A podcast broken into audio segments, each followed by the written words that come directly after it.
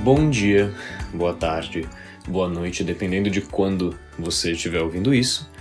É, meu nome é Arthur Almeida, eu sou do MVC de São Paulo, no Brasil, e eu queria é, compartilhar com vocês uma reflexão a respeito da passagem que fala da visitação de Nossa Senhora à sua prima, Isabel, é, quando Maria estava grávida de Jesus e Isabel estava grávida de João Batista. Nessa passagem, uma das partes que mais se destacou para mim foi a última parte, uma das últimas frases dessa passagem no Evangelho de São Lucas, que é Feliz aquela que creu, pois o que lhe será, o que lhe foi dito da parte do Senhor será cumprido, que se refere a Maria, né? E lendo essa passagem, é, uma das questões que veio para mim é se você compara é, Maria com Zacarias e a atitude dos dois ao receber a mensagem do anjo Gabriel, né?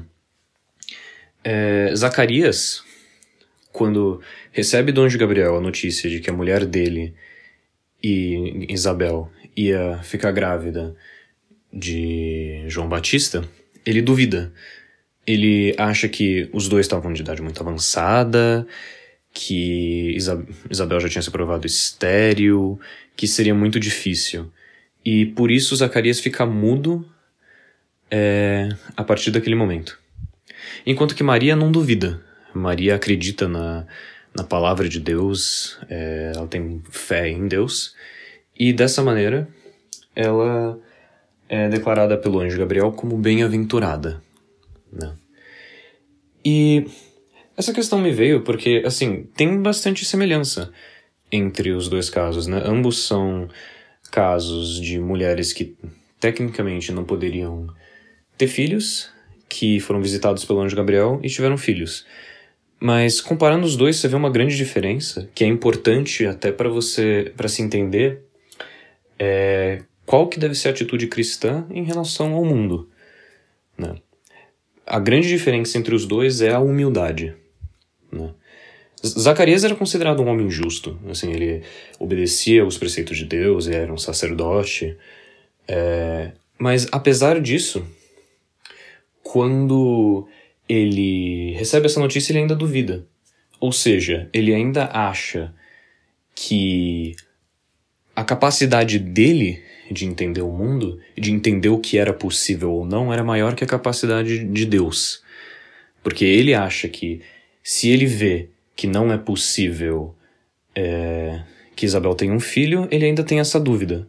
Mesmo que seja bem enterrada na pessoa dele, bem sutil. Enquanto que Maria acredita por completo. Maria tem a humildade de saber que ela não tem é, toda a, o, o alcance de Deus. Ela se enxerga como uma pessoa que não tem todo, toda a capacidade, toda a onisciência de Deus. E assim, com essa humildade, ela acredita, sem dúvida. Ela coloca fé em si mesma. E dessa maneira, ela apresenta fé.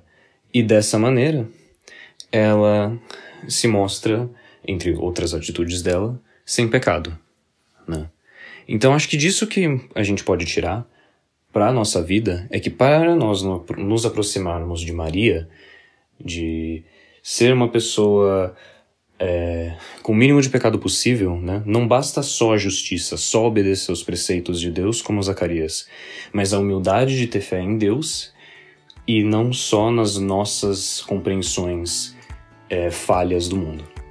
Muito obrigado.